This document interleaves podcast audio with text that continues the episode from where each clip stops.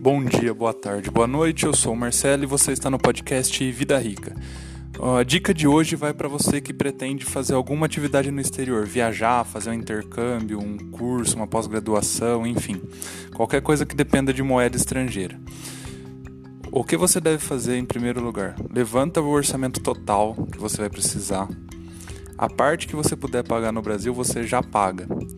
E a parte que você precisar levar dinheiro, dólar, euro ou qualquer outra moeda, você vai comprando aos poucos durante o tempo que te falta para a viagem. Por exemplo, digamos que você vai precisar levar 6 mil dólares. E daqui um ano que é a sua viagem. Você pega e cada mês você vai comprando 500 dólares.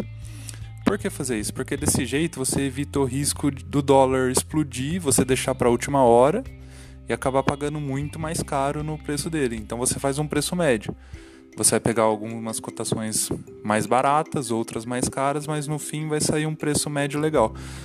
Claro, você pode deixar para a última hora e dar sorte do dólar ter baixado de preço e você gastar menos, mas é como eu disse, é sorte, não dá para prever o futuro. Então, para se proteger, o ideal é comprar aos poucos durante o tempo que te falta para a viagem. E também porque pagar tudo aqui no Brasil?